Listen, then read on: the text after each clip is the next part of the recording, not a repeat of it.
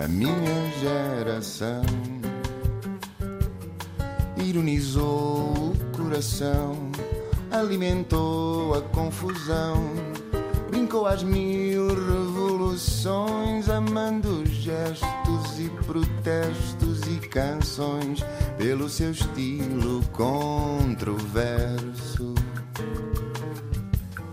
Este país também devia ser para novos e é por isso que recebemos alguém que tem sido apontado como o futuro possível do CDS. Sim, o CDS-PP, que está desaparecido, mas segundo consta, continua a existir.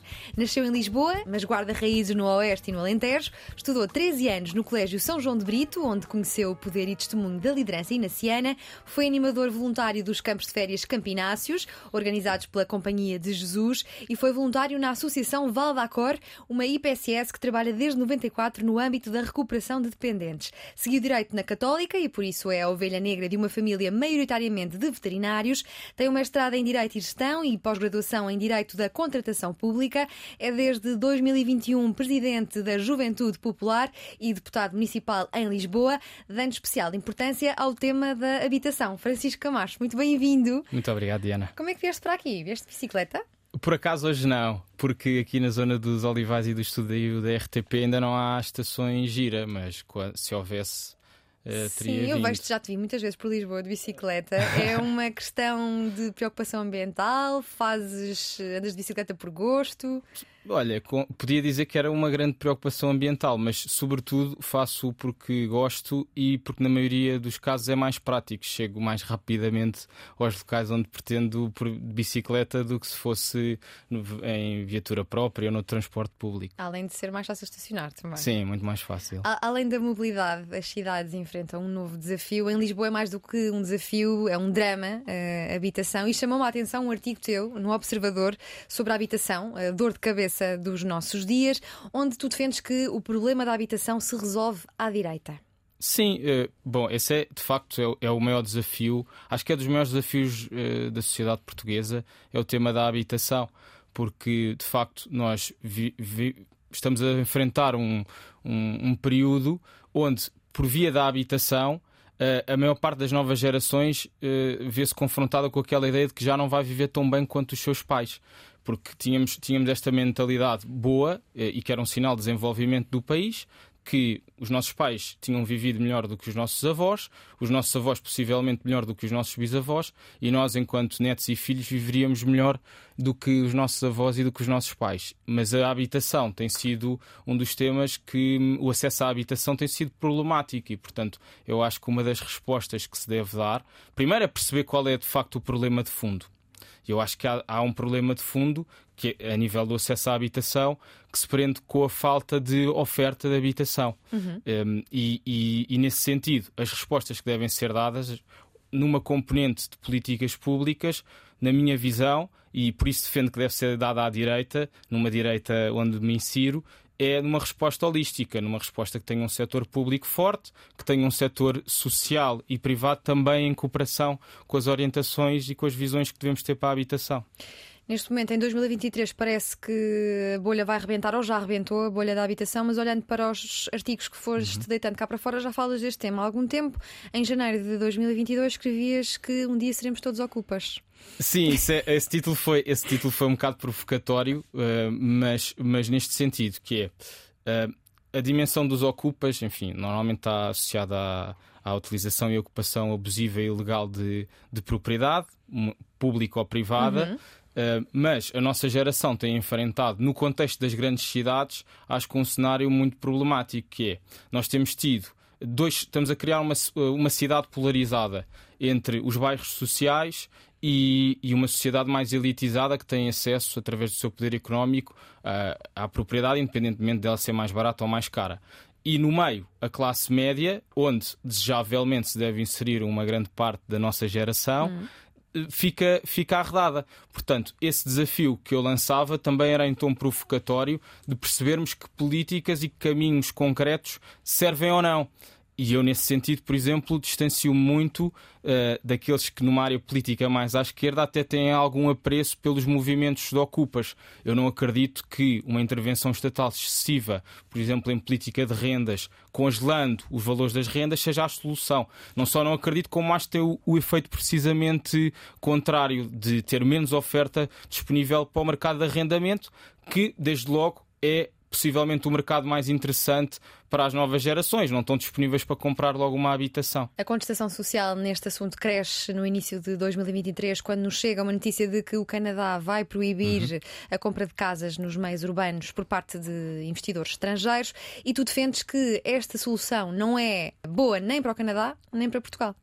Sim, uh, ah, atenção, há um aspecto importante que é a notícia mais mediática que chegou a Portugal, e inclusive já temos no Parlamento uma proposta do Bloco de Esquerda em modos muito semelhantes ao que o governo canadiano propôs. Proibir não residentes de. Exatamente, comprar. proibir não residentes de comprar habitação, seja para fins imediatamente habitacionais ou para fins de investimento. Mas, antes disso, é até interessante ver que medidas é que foram tomadas antes por parte do governo canadiano e que eu acho que são interessantes e que essas sim deveriam estar a ser discutidas em Portugal.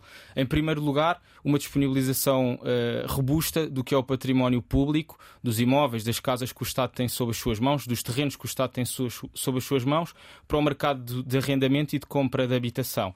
E depois, numa segunda fase, um forte alívio fiscal para a compra de, de, de, habitação, por exemplo, contas, eh, plataformas de contas poupança, onde os nossos rendimentos vão, vão, não são tributados se essa conta for depois destinada a, ao mercado habitacional. Eu acho que essas duas vias, essas duas fases foram interessantes. Esta terceira fase, eu acho que é, é um, não só é um penso rápido, como é de uma hostilidade brutal que pode ter efeitos muito perversos, porque um dos problemas que está identificado é, por um lado, temos muitas casas que estão vazias e temos de perceber porquê, e por outro lado, temos nos últimos 20 anos muito pouca construção de nova habitação.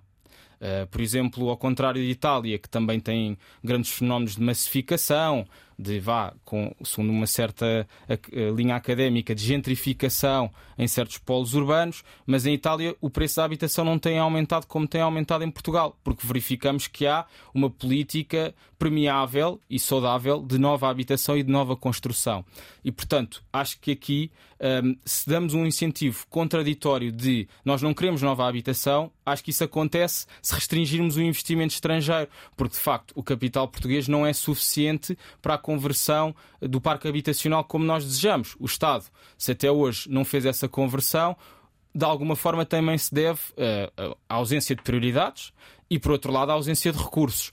Uh, portanto, eu acho que esse é, é, é, um ponto chamativo nesta discussão de se faz sentido ou não proibir. Eu acho que não faz sentido proibir. Claro que fará sentido regular e há algumas métricas interessantes nesse sentido, mas uh, pura e simplesmente a régua e esquadro uh, eliminar a possibilidade do investimento estrangeiro, de facto, não me parece nada interessante e parece-me incoerente também com, com uma sociedade que tem sido tendencialmente global, isto é, se nós defendemos fronteiras abertas, mobilidade, capacidade de circulação de bens, pessoas e serviços, depois restringirmos em particular para a habitação, não, não, não me parece coerente nem interessante.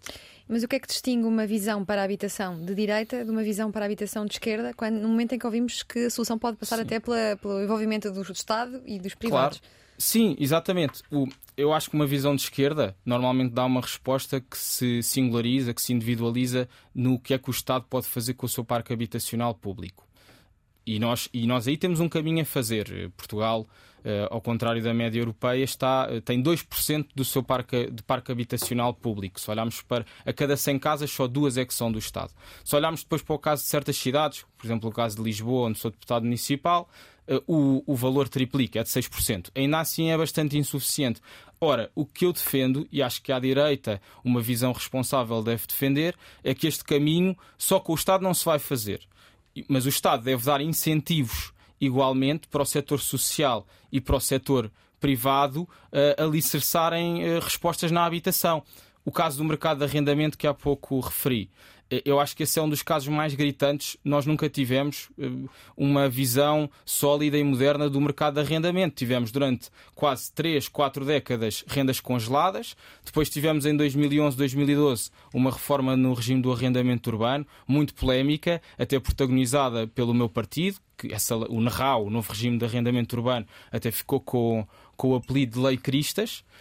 Um, mas essa medida só pecou, na minha opinião, por uma coisa: foi por ter tido um hiato temporal gigante, tivemos quase 30 anos de rendas congeladas. Se nós tivermos rendas congeladas, não temos incentivos da parte dos senhorios a melhorarem a habitação, e isso é um, também um dos desafios da habitação em Portugal o, nosso país não é propriamente um país frio, mas no contexto da União Europeia, creio que a par da Hungria, as nossas casas são as mais frias da Europa e, portanto, isso também foi sintomático de uma falta de incentivo a reabilitar as casas. Portanto, acho que há aqui um caminho a fazer com os vários setores e onde o privado tem uma, uma palavra a dizer, eh, e acho que o Estado deve dar esses incentivos através dos municípios, por exemplo que, em vez de apostarem tanto em serviços, deviam apostar mais em habitação, honestamente. E tu também tens defendido que o Banco Português de Fomento tem um papel Sim. relevante no acesso à habitação e a JP tem defendido que é preciso facilitar as despesas iniciais claro. na compra da habitação por parte de jovens. Sim, essa, essa visão uh, já está em prática, por exemplo, no caso do Reino Unido. Na altura, com Boris Johnson, Uh, perceberam claramente que também era para as novas gerações e para a classe média britânica um problema o acesso à habitação. E o que é que identificaram? Isto é transversal uh, aos vários contextos, pelo menos europeus. Nós temos um, um acesso ao crédito que, sendo positivo, é limitado por regras europeias, diretivas europeias que surgiram, sobretudo depois da crise do subprime, onde anteriormente tínhamos muitos créditos bonificados, por exemplo, com incentivos para os mais jovens. Tínhamos também financiamento dos imóveis quase a 100%. Depois houve um conjunto de, de métricas e de objetivos que foram atingidos na regulação bancária para evitar um novo cenário de bolha imobiliária onde os bancos vão por arrasto. Uh, Decidiu-se que havia um limite de 90% do financiamento do crédito, tendo por referência aquele imóvel. Isto é, se uma casa me custar 300 mil euros, o banco no máximo vai me emprestar 270 mil. Estes 30 mil que faltam, uh, por exemplo, numa casa de 300 mil euros, são de facto difíceis, porque num país onde temos baixos rendimentos, os cenários de poupança são mais improváveis. Portanto, eh, se nós compararmos até o mercado de arrendamento com o mercado de compra e venda de imóveis, em muitos casos pode compensar comprar casa. Qual é a maior dificuldade? São os, são os custos iniciais de entrada, que estão relacionados com estes 10% que não são cobertos, com a tributação em sede de IMT, de IMI, o próprio imposto de selo, registro notarial. No caso inglês, o que viram de forma concreta é que o Banco de Fomento podia dar um sinal de ajuda nestes 10%, mais outras despesas que vão quase até outros 10% adicionais, e com isso ajudar as novas gerações a ter uma habitação e a serem uma geração proprietária, porque isso também me parece um, um aspecto importante quando discutimos o tema da habitação. Falamos sempre do direito à habitação e falamos pouco do direito à propriedade. Normalmente, se nós se almejarmos ter um direito à propriedade, acho que vai se tornar mais fácil termos um direito à habitação para as novas gerações e, portanto, essa ideia do Banco, do banco Português de Fomento, no caso em concreto como nós propomos, parece-me interessante, porque até hoje vimos pouco do Banco Português de Fomento, que sinais é que deu para a economia, poucos ou nenhums, e acho que poderia entrar em um capítulo bastante interessante para, para as novas gerações. É verdade que hoje há outros desafios do que há um ano atrás. O, o crédito à habitação, as taxas de juros estão a subir de forma muito considerável, mas creio que seria mais uma ferramenta útil para podermos chegar e ter mais facilmente casa. António Costa deu três meses à Ministra da Habitação para resolver o problema da habitação. Não me canso de dizer isto neste programa a todos os convidados que vêm e falam sobre este tema, precisamente. Se fosses Ministro da Habitação, o que é que começavas por fazer imediatamente? Olha, eu parece-me é, é, três meses são aí sou até condescendente com a nova ministra, porque é, a habitação tem um, tem um desafio grande, tem um problema grande. É que políticas de fundo em matéria de habitação não se revelam aos olhos dos eleitores e dos beneficiários em três meses. Isso é, é ilusório. Há sim, eu acho que aí é um caminho que deveríamos fazer, uh, certo tipo de políticas, porque reparemos, se a ministra diz agora, bem, só vamos sentir os, os resultados da aplicação, por exemplo, do PRR daqui a cinco anos o problema disto é o custo de uma geração inteira que fica sem acesso à habitação e que faz outras escolhas, possivelmente emigrar, possivelmente sair das suas cidades, sair da sua comunidade onde está inserido. Eu acho que imediatamente devíamos assumir um pacote forte de apoio ao arrendamento e também de apoio às famílias que têm uh, dívidas em matéria de habitação, que é a grande parte dos portugueses. Uh, e, portanto, se por um lado há um longo trabalho a fazer a nível de património público e social, por outro, eu acho que temos que dar já medidas e injeções imediatas nesta matéria. Eu acho que foi pena, em sede do Orçamento do Estado, por exemplo, havia a hipótese, uma proposta, eh, o CDS não está no Parlamento, já, acho que já lá iremos, mas portanto, não fomos nós certamente. a apresentar no Parlamento, mas defendemos-lo muito publicamente. Uh, o que aconteceu foi, nós defendíamos que os juros de crédito à habitação, uma parte pudesse ser um, abatido, deduzida em sede de IRS isso era bom para compensar o aumento que houve dos empréstimos, que em muitos casos tem sido mesmo muito considerável. Isso foi rejeitado. Por outro lado, eh, eu acho que um dos, um dos suplementos, vá, uma das vitaminas que podemos dar é este suplemento no arrendamento, em que as famílias, por exemplo, no caso de Lisboa, já podem contar com apoio até um terço da sua renda suportado pelo município, porque se considera que de facto os preços estão altos, os rendimentos não estão a acompanhar o aumento dos preços à habitação e acho que estes, estes efeitos imediatos seriam determinantes. E outra questão, mesmo rápida.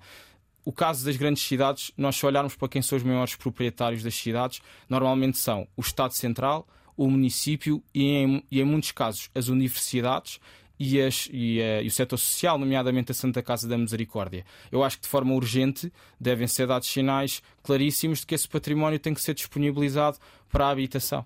E neste momento ocorre um fenómeno de, dos novos pobres, que são pessoas que têm emprego, recebem o que é possível receber em Portugal, mas esse dinheiro é todo totalmente dedicado Sim, às é despesas e depois não sobra nada. Sim, é totalmente insuficiente para, para qualquer margem de lazer ou componente criativa no nosso dia a dia. Eu acho que isso é, é dramático, não é? Quer dizer, as, nós temos uma taxa de esforço, é assim a, a, a, denominação mais formal, uma taxa de esforço muito grande para pagar os empréstimos ou a renda das nossas casas. Uh, com, o aumento, com o aumento também considerável da inflação de facto sobra muito pouco para, por um lado, desejarmos comprar casa, essa é uma das hipóteses, e depois para fazermos a nossa vida e fruirmos dela, claro. Sobra muito mesmo no final do dinheiro, como se, se costuma dizer. Dia 1 de abril está marcada uma manifestação uh, nacional uh, sobre a habitação. O que é que tu antevês que vai acontecer em abril de 2024? Esta situação vai estar mais resolvida, mais amenizada, mais pacificada ou vai tender a piorar antes de melhorar? Bem, é, eu, a tendência do que leio é que, uh, por exemplo, o crédito à habitação vai continuar a aumentar. Um, não tenho visto grandes sinais a nível nacional de que isto possa ser revertido com algumas medidas que mitiguem, que que aliviem este, este, este, estes montantes. Mas tenho esperança que, por exemplo, nos municípios seja feito trabalho de fundo relevante. Eh, por exemplo, em Lisboa, nós já começamos a ver alguns sinais de soluções novas que podem proporcionar esperança às pessoas. O modelo das cooperativas, que até tradicionalmente está mais ancorado à esquerda, eh, está a ser lançado. Vamos ter nova habitação em Lisboa por, através de modelos de cooperativa e isso é um ganho creio eu, muito importante. E como é que olhas para uma geração que não consegue sair de casa dos pais daqui a 20 anos? Como é que será eh, essa geração? E pergunto a ti que estás no CDS Sim. e que tens um particular interesse em pensar a família eh, na sociedade. Sim, é eu, quem não tem casa não consegue afirmar o seu projeto de vida, não é? Quer dizer, ehm, nós falamos tantas vezes da emancipação das novas gerações, se, não, se as novas gerações não tiverem um teto eh, mais ou menos confortável, onde possam ter o seu dia a dia, uma parte do seu, dos seus proveitos, das suas concretizações, das suas ambições, das suas felicidades, uh, acho que será uma geração ainda mais frustrada. E, portanto, esse é, eu acho que esse aí é um sentimento que a classe política, onde eu me insiro, não, não me estou a pôr à parte, tem de encarar como prioritário e não, e não falarmos sucessivamente, temos visto isso.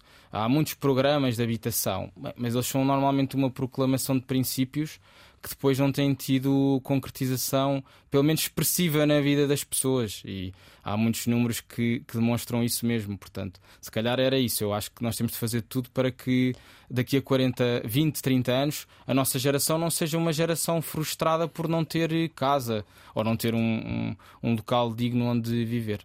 Olhando aqui para um desaparecido em combate, o CDS, como é que vai? O CDS ainda respira? O CDS está, vai, está e vai à luta.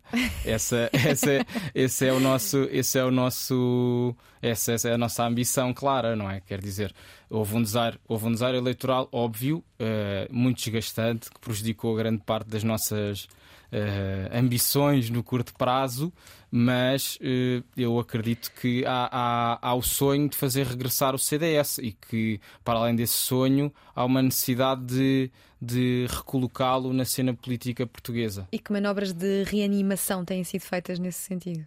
Olha, nós continuamos a querer preservar uma das ferramentas que ainda, e eu creio que vamos continuar a ter, que é a nossa malha autárquica. Nós, por princípio, somos um, um partido que, até pela nossa inspiração democrata cristã, dá importância à, ao poder local e continuamos a ser um dos principais partidos em Portugal onde tem essa, essa força e, portanto, queremos fazer valer o, o poder instalado positivamente que continuamos a ter.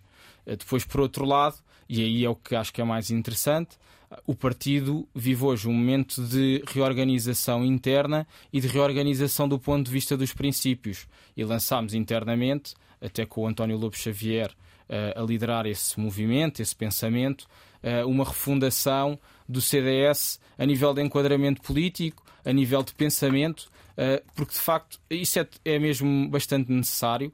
Eu acho que os projetos políticos em Portugal dependem essencialmente de dois fatores. Dependem do fator da liderança, isso é indiscutível, mas também dependem de uma identidade sociológica, de uma identidade do movimento uh, social que se identifique e se reveja no partido. E, e, possivelmente nós, ao longo dos últimos anos, perdemos essa conexão social. E não há que ter vergonha nenhuma em admiti-lo, esse é o melhor ponto de princípio para, para renascermos. Eh, e, portanto, há outros partidos que o fizeram, quer em Portugal, quer fora. Estou-me a lembrar da, do partido Angela Merkel, a CDU alemã, que uh, teve uma derrota incomparavelmente melhor do que a nossa, perdeu, foi segunda força política na Alemanha ao fim de, de mais de uma década de governação e entenderam que o resultado deles se devia, em parte também, um, ao distanciamento que foram provocando com certas franjas da sociedade alemã e relançaram um novo programa eleitoral e nós vamos fazê-lo. E olhando em retrospectiva, Francisco, o que é que sentes que falhou? Ah, isso é, é um tema é um tema difícil, mas acho que falharam várias coisas. Nós não, por um lado, por um lado, acho que hum, tivemos alguns equívocos a nível da abordagem política. Creio que também o que foi a governação que tivemos entre no período da troika foi foi algo que gerou bastante desgaste e não não gerou só desgaste ao CDS. O PSD hoje quando falamos de sondagens, também se nota que está longe de um patamar que já teve dispersão eleitoral. E acho que isso gerou uma impopularidade, mas foi uma impopularidade necessária, porque o país precisava que aquelas medidas um, fossem tomadas e fossem cumpridas por alguém. E, e, nesse sentido acho que foi valoroso o CDS ter dado um passo em frente para governar. Mas depois também houve alguma, houve alguma quesilha que, que não justifica tudo, mas que explica uma parte da, da dificuldade, porque se as pessoas não veem uma casa organizada internamente, dificilmente confiarão nela para depois ser a sua escolha eleitoral. E, portanto, acho que isso também falhou. Uh, e falhou algum sentido de, de perspectiva de quais são os grandes temas que estão, que estão a mexer hoje em dia com as novas gerações. Nós que há 10 anos por exemplo, com Paulo Portas, 10, 10, 12 anos, éramos o partido que em muitas mesas eleitorais tinha mais voto jovem, perdemos grande parte do nosso do voto jovem, tendo inclusive é um líder jovem, portanto.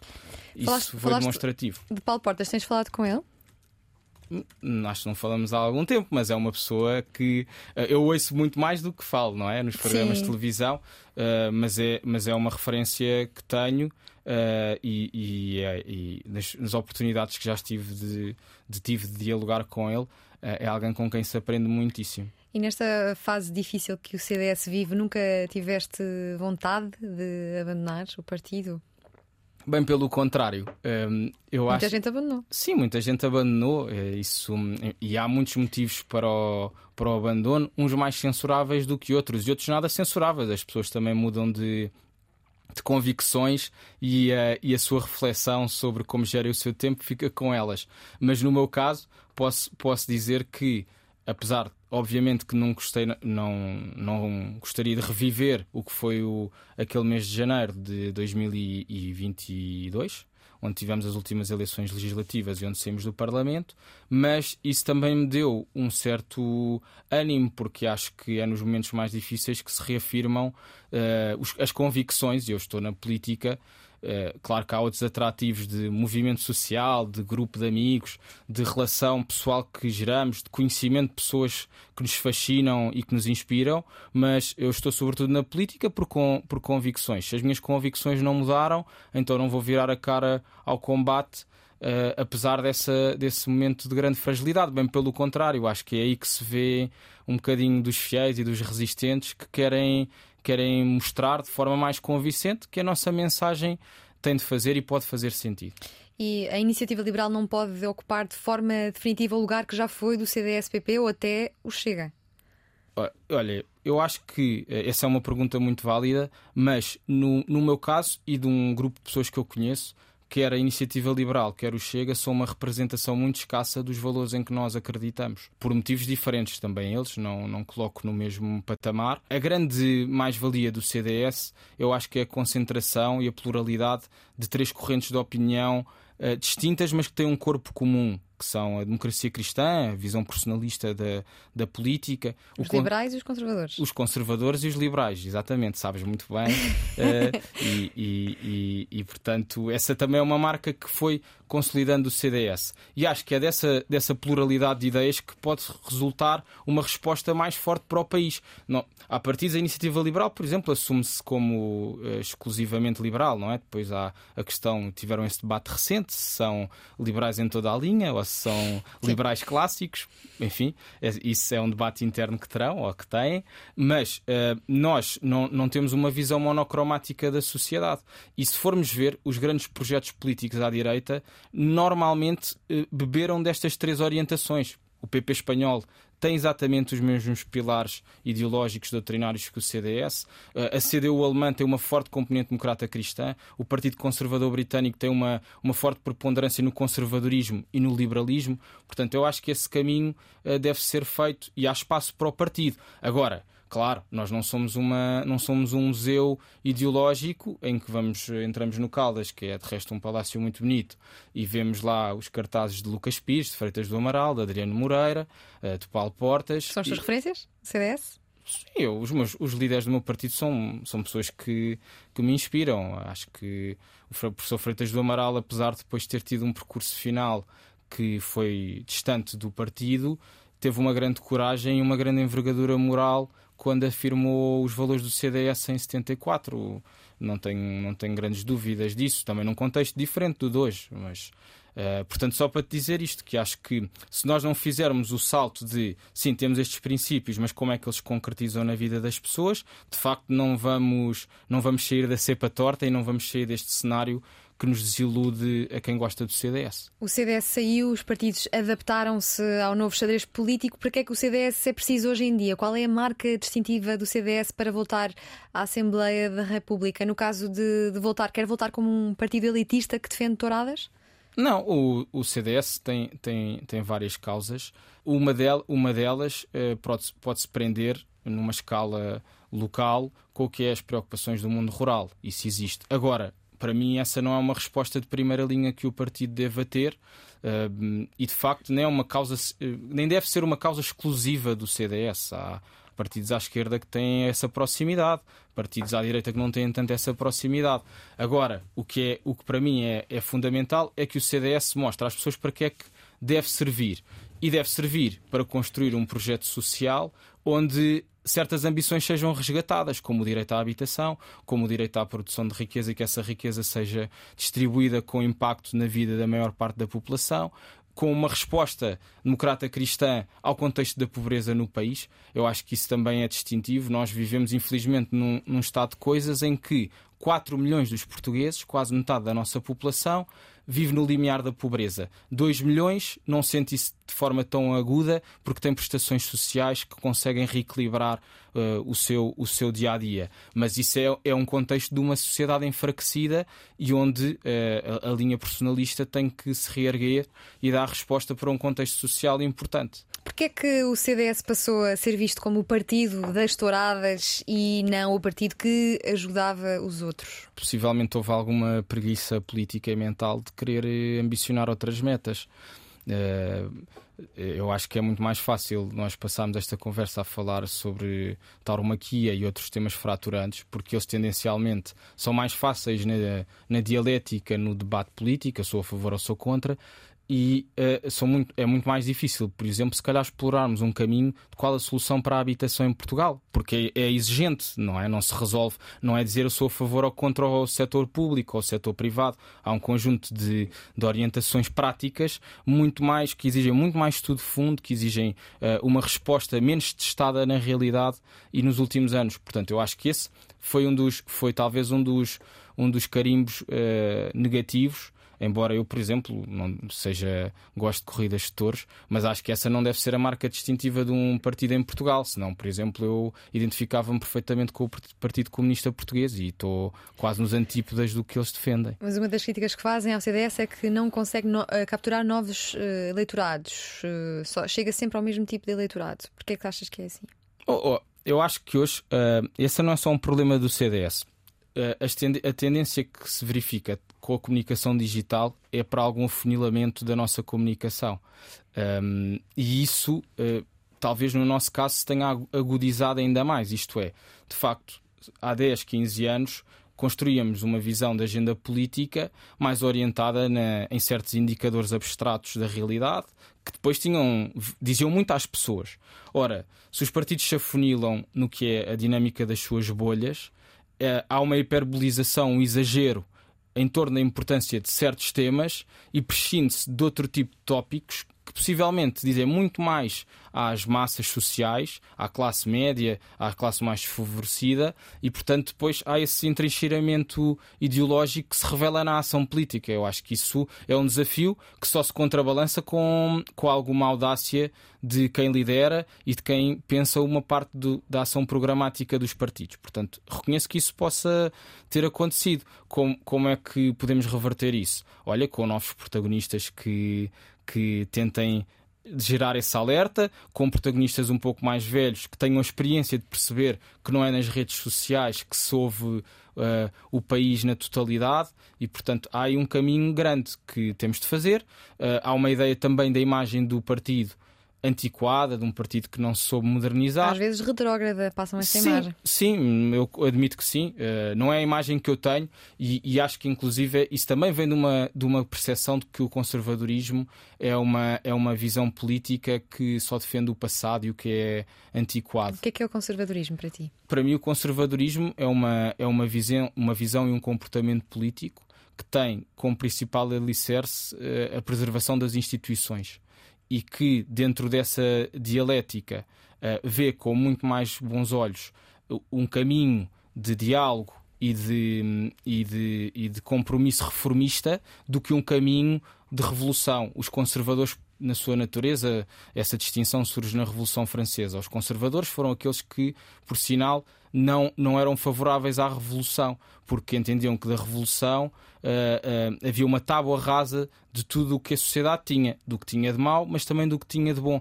E, portanto, eu acho que um conservador tem essa predisposição para preservar um, um, certo comportamento social sóbrio, uh, mas que depois na prática também tem muitas mesclas e tem muitas derivações. Por exemplo, o Boris Johnson, não podemos dizer que ele possa ser, a nível de comportamento social, a pessoa mais conservadora, mas no que é, no que foi a sua agenda de preservação, por exemplo, de um conjunto de setores, eu acho que ele foi um foi um conservador com, com visão, um com um Estado forte, que aposte, por exemplo, nos transportes públicos, que venha, veja um caminho forte para a habitação que implica um Estado que se mexa, com uma forte aposta nas forças de segurança. Eu acho que há, há e com uma identidade uh, nacional que, um, ehm, não sendo nacionalista, deve ser patriótica.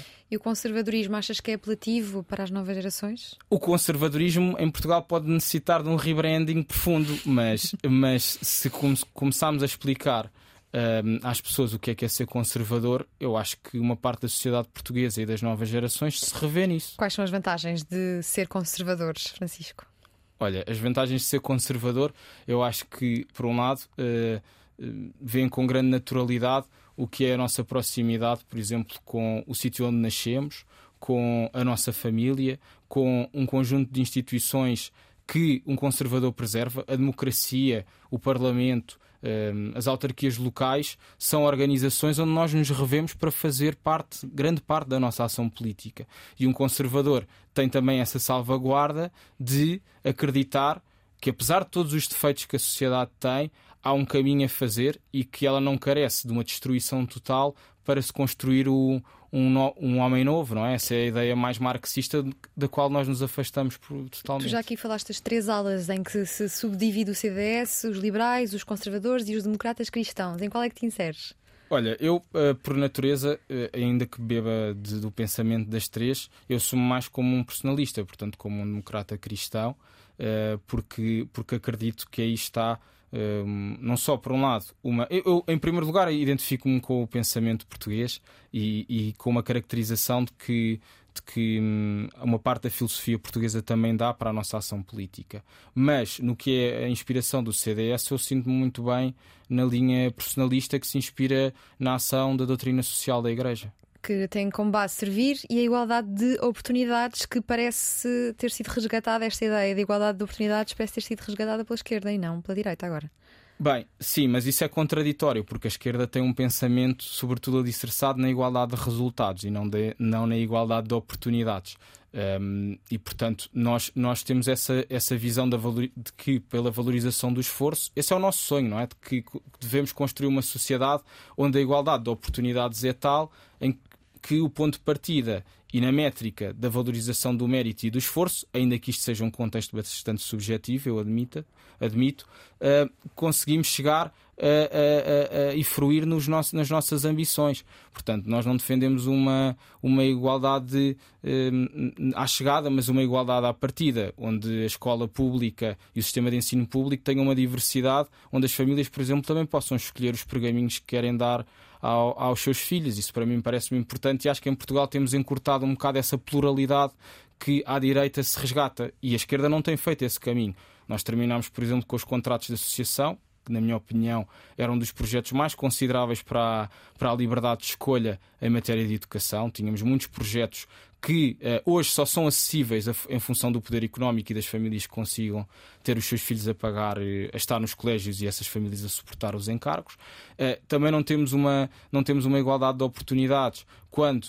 Por cada euro que ganha, ganhamos a mais no nosso trabalho, grande parte dele, em muitos casos metade desse montante, é, é, descontado para fins de tributação. Portanto, eu acho que nós estamos a reduzir essa, esse caminho de igualdade de oportunidades que devíamos estar a construir. E não me incomoda, de resto, que à esquerda alguém defenda a igualdade de oportunidades. Isso não deve ser um, um exclusivo da direita. Mas o que é, que é então a democracia cristã? Tem por base também as preocupações sociais, com os mais pobres. Uh, o CDS também tem como principal distinção a sua uh, ação de voluntariado. Ouço muitas vezes uma crítica ao CDS que contribui de facto para o alívio da pobreza através do voluntariado, mas depois não pratica políticas que de facto tirem as pessoas da pobreza, além Sim. de tentar aliviá-la.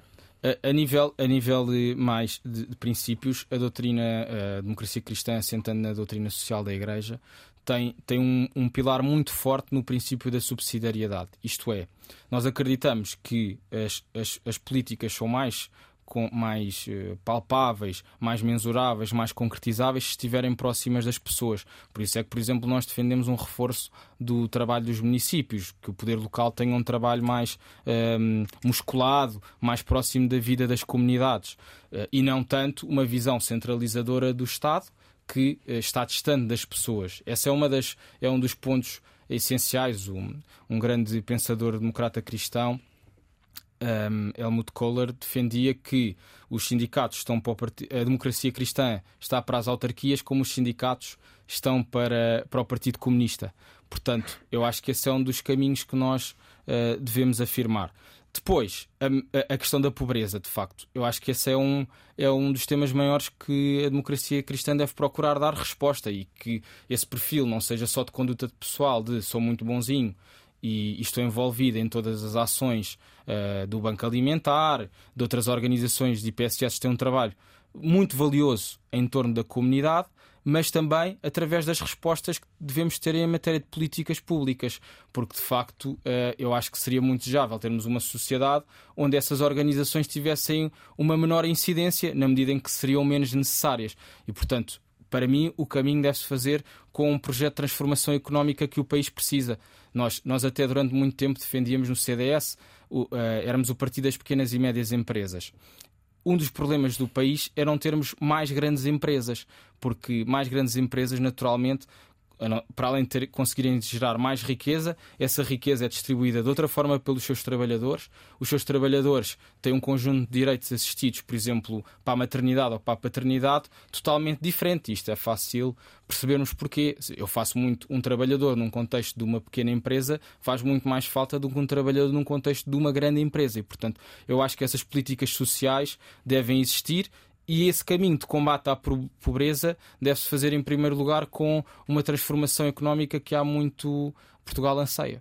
Tu tiveste uma educação jesuíta? Sim, certo? católica. Sentes, sim. sentes que foi uh, o caminho para de, te levou à democracia cristã? De alguma forma? Bem, olha, é, um, é uma pergunta interessante. Uh, eu, durante o período que tive uh, no Colégio São João de Brito, que foi uma experiência extraordinária que tive nesse sentido, o privilégio de ter uma família que me proporcionasse essa educação, uh, ou parte dessa educação, porque não foi, foi não foi lá, não, não me tornei homem só no, no na minha escola, uh, mas acho que houve um conjunto de preocupações de, da vulnerabilidade do próximo, de, de alguma compaixão com o sofrimento daquele que me rodeia, que me fizeram estar interessado na cena política uh, num, de um ponto de vista mais micro. Isso aconteceu. Agora, não, não consigo dizer que tenha sido a chave do sucesso para hoje ter um pensamento mais personalista, mas admito que sim, tenha tido Quais influência. Quais são os ensinamentos do, dos jesuítas? Olha, os jesuítas, eh, sobre o ponto de vista da liderança inaciana que falaste nesta, na introdução Sim. da nossa conversa, eu acho que tem, um, tem uma componente muito interessante no que é uh, um, a dimensão da experiência.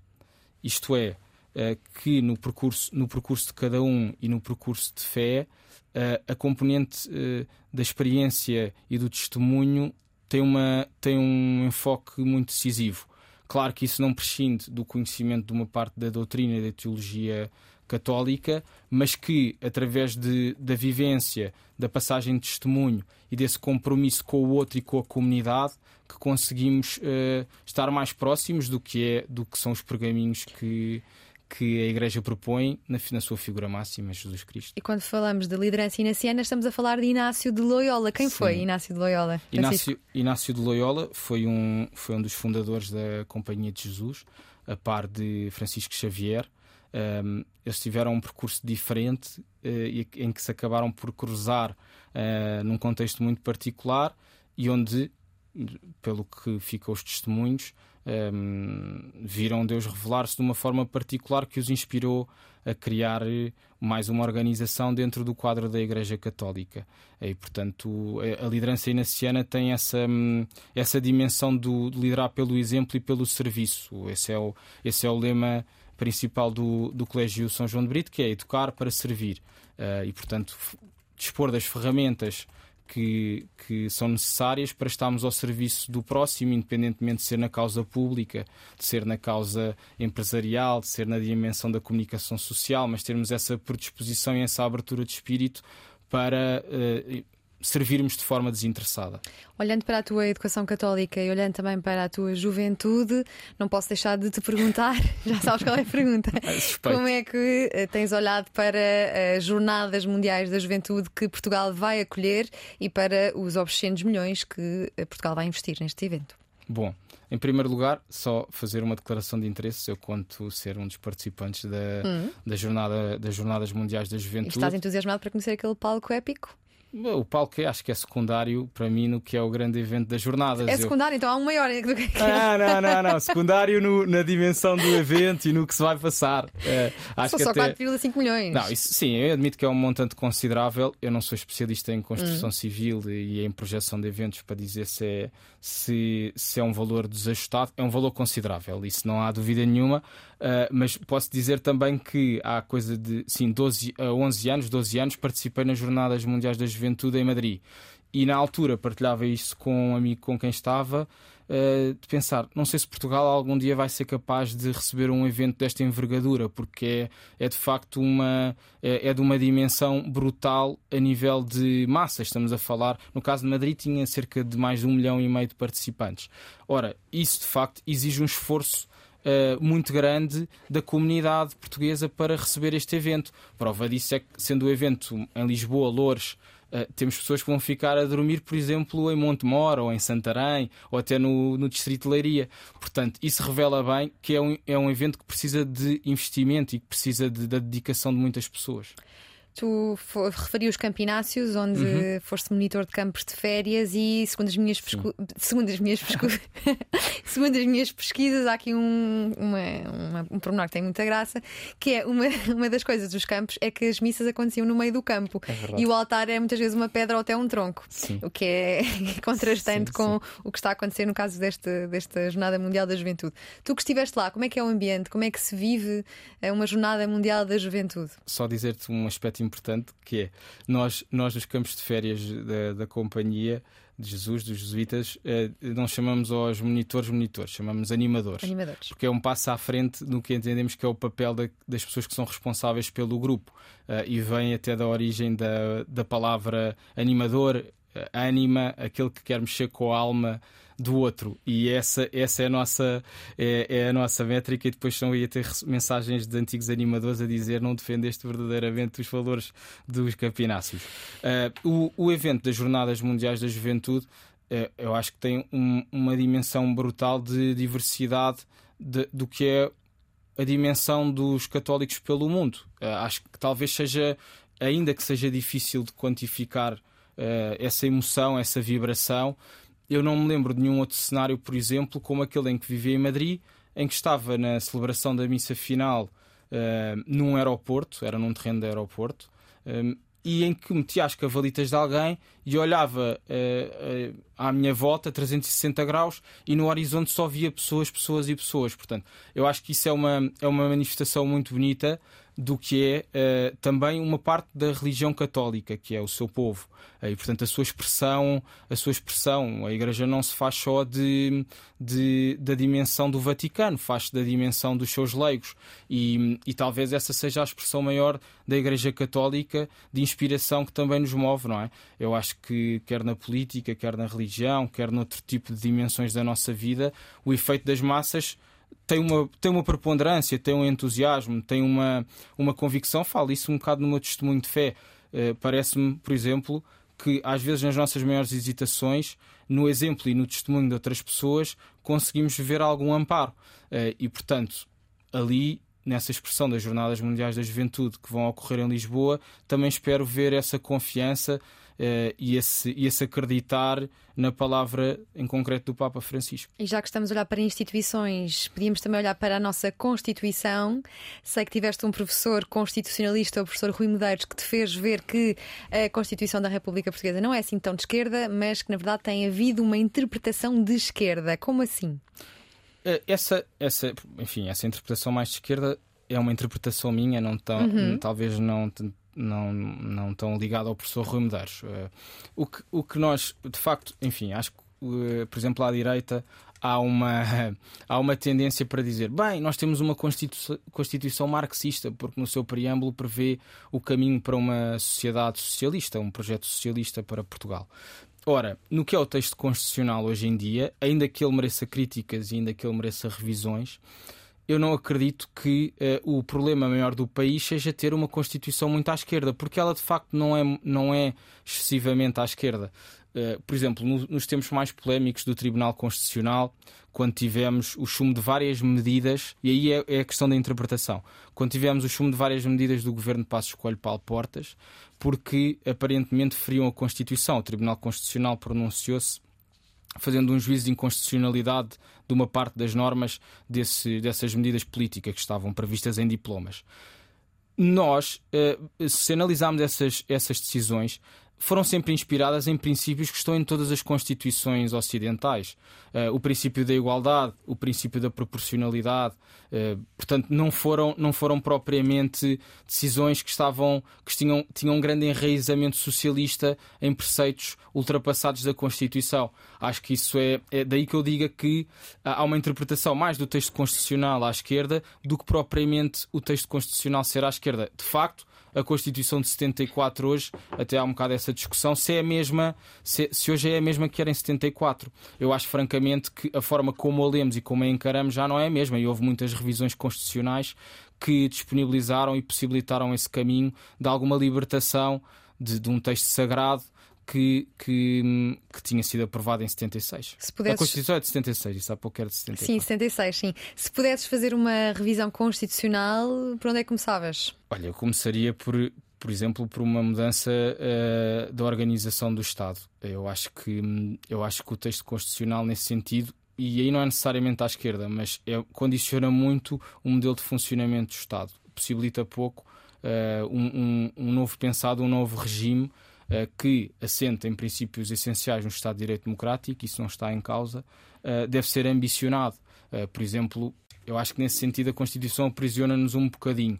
Um, um, um, um, governo, uma nova maioria qualificada, mais do que aprovada e sufragada pelos portugueses, dificilmente pode pensar em certos projetos para a saúde, para a educação, que não tenham ali sempre um, um, resquício de um Estado gordo nessas áreas. Eu acho que há um caminho a fazer e que pode ser essencialmente assegurado por uma Constituição mais simples. Nós não precisamos ter uma grande Constituição para assegurar o que de mais essencial uma Constituição deve salvaguardar, que, na minha opinião, são os princípios basilares de um Estado de Direito Democrático.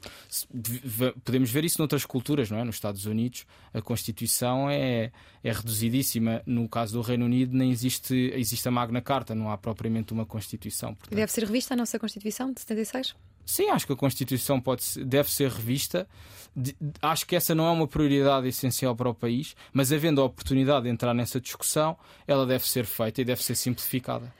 E o que dizer ao constitucionalista Tiago Duarte, também sócio da PLMJ, que Sim. considerou que o público-alvo do discurso do CDS deverá ser casais de 30 anos, com filhos no colégio e com empregada para pagar?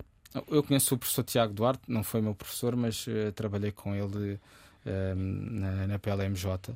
Acho que o professor Tiago Duarte disse isso num, num, certo contexto que essencialmente queria, queria dizer uma coisa. O CD, enfim, pronto, depois podemos considerar que a concretização não é mais feliz. Mas acho que o que o Tiago Duarte queria dizer era, eh, no sentido do CDS, poder falar para aquelas pessoas que sentem uma frustração quando chegam ao final do dia e não têm um mínimo de conforto.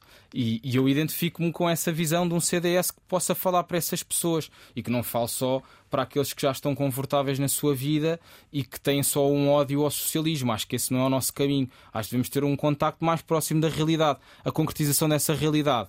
De facto, uh, nem, nem é sinal de desenvolvimento, por exemplo, nós não termos uh, alguém que, que, que possa limpar a nossa casa. Em muitas sociedades com uma dimensão e com uma condição económica bem melhor do que a nossa, isso é uma coisa totalmente elitizada, não é? Ter eh, uma empregada de limpezas, ter uma, alguém que venha à nossa casa. Uh, mas eu percebo essa, essa sensibilidade que é. Nós estamos a construir um caminho onde, de facto, um casal de 30 anos primeiro chega à sua casa, possivelmente depois de horas e horas no trânsito ou nos transportes públicos, porque está longe dos seus trabalhos, que um, tem um acumulado de frustrações que não lhe permite ter outra qualidade de vida e que possivelmente ambicionava mais quando projetou o início da sua carreira académica, por exemplo. E, portanto, se essa é a preocupação do professor Tiago Duarte, essa também é a minha preocupação e acho que o partido deve se empenhar a falar para essas pessoas que têm sido progressivamente marginalizadas e que infelizmente veem na imigração a única solução para darem um salto qualitativo. Tu neste momento és consultor jurídico, não é? Na Associação Portuguesa de Bancos, tens Sim. intenção de continuar no setor, a não ser que o CDS consiga eleger nas próximas legislativas. Gostavas de ir para o Parlamento? Essa é assim, não, não vou ser hipócrita. Acho que eh, se eu fosse um dia parar ao Parlamento era sinal de que o CDS tinha, tinha recuperado um caminho uh, e tinha voltado a ter expressão parlamentar de forma considerável. E, portanto, acho que esse era um bom, era um bom objetivo. E, por outro lado, também, também no que é o meu percurso político, ainda que isso não seja uma obsessão de todo, uh, porque se fosse uma opção, por exemplo, já não estaria na juventude popular, uh, mas, mas acho, que seria, acho que seria um objetivo e os políticos também não têm de não têm de ter medo de partilhar uma parte das suas ambições em público. Acho que é uma uhum. questão também de alguma transparência. Agora, se isso não acontecer, sou muito feliz na minha carreira profissional e acho que ela também me complementa numa parte do que é o conhecimento do dia a dia político. E tem feito parte das tuas orações que o CDS regresse de alguma forma? Não, não, não, não. Isso eu não acredito na intervenção divina para, para dar, dar uma consciencialização aos eleitores, porque, quer dizer, Deus não se vai meter nisso. Uh, acho, acho que uh, peço, peço forças a todos aqueles que estão na cena política, porque acho que isso, acho que isso já é decisivo e admirável. Eu não, eu não olho para os elementos de outros partidos, nomeadamente os mais jovens, como inimigos. Acho uhum. que temos divergências, considero que temos pontos em que podemos estar mais distantes, mas também tenho uma admiração por eles, porque em parte também a, a, a política portuguesa tem um lado que desincentiva a participação se eles conseguirem ser eh, pessoas que se destacam pelas boas razões, também fico feliz, porque isso melhora em parte a, a, minha condição e a mensagem que queremos fazer chegar. Vamos ter de fechar uma mensagem final para o eleitorado que o CDS perdeu e que gostaria de reconquistar um dia. Eu acho que a mensagem essencial aqui é um, esse eleitorado que o CDS perdeu não é só o eleitorado que nós queremos que que venha para o CDS. Talvez esse tenha sido um dos maiores erros quando falávamos há pouco, julgar que tínhamos um eleitorado fixo e que não devíamos falar para outro tipo de pessoas. E, portanto, para aqueles que querem confiar no CDS, eh, eu quero deixar uma garantia que há uma nova geração que quer dar eh, testemunho, que quer contribuir para termos uma mudança de um país que não, que não continue condicionado, que não continue arredado à cauda da Europa e que aqui, numa organização jovem, que tem abertura para essa participação pode ter a sua casa, pode ter o seu porto de abrigo e eh, pode encontrar um partido onde há pluralidade. Há muitos anos de história que nos consolidam e há muitos anos de história que nós queremos que continuem a fazer parte dos nossos pergaminhos, orgulhosos daquilo que já fomos, mas sobretudo preocupados com aquilo que podemos vir a ser. Faz da bicicleta o seu meio primordial de transporte na cidade e gosta de um bom concerto de hip hop. Desde os tempos de adolescente no Colégio São João de Brito, que se interessou por história com a ajuda da professora Fernanda Esteves, especialmente a do século XX, um interesse que se estendeu mais tarde à política. Quem o conhece desses tempos recorda um miúdo tímido, reservado, inteligente, com um grupo de amigos sólidos, britinhos e com o coração no sítio certo, enquanto estudante universitário, desempenhou diversos cargos de liderança associativa. Em 2011 aderiu à Juventude Popular, em 2014 ao CDS-PP. Desde cedo assumiu responsabilidades enquanto dirigente da JP, quer a nível conselho, quer nacional.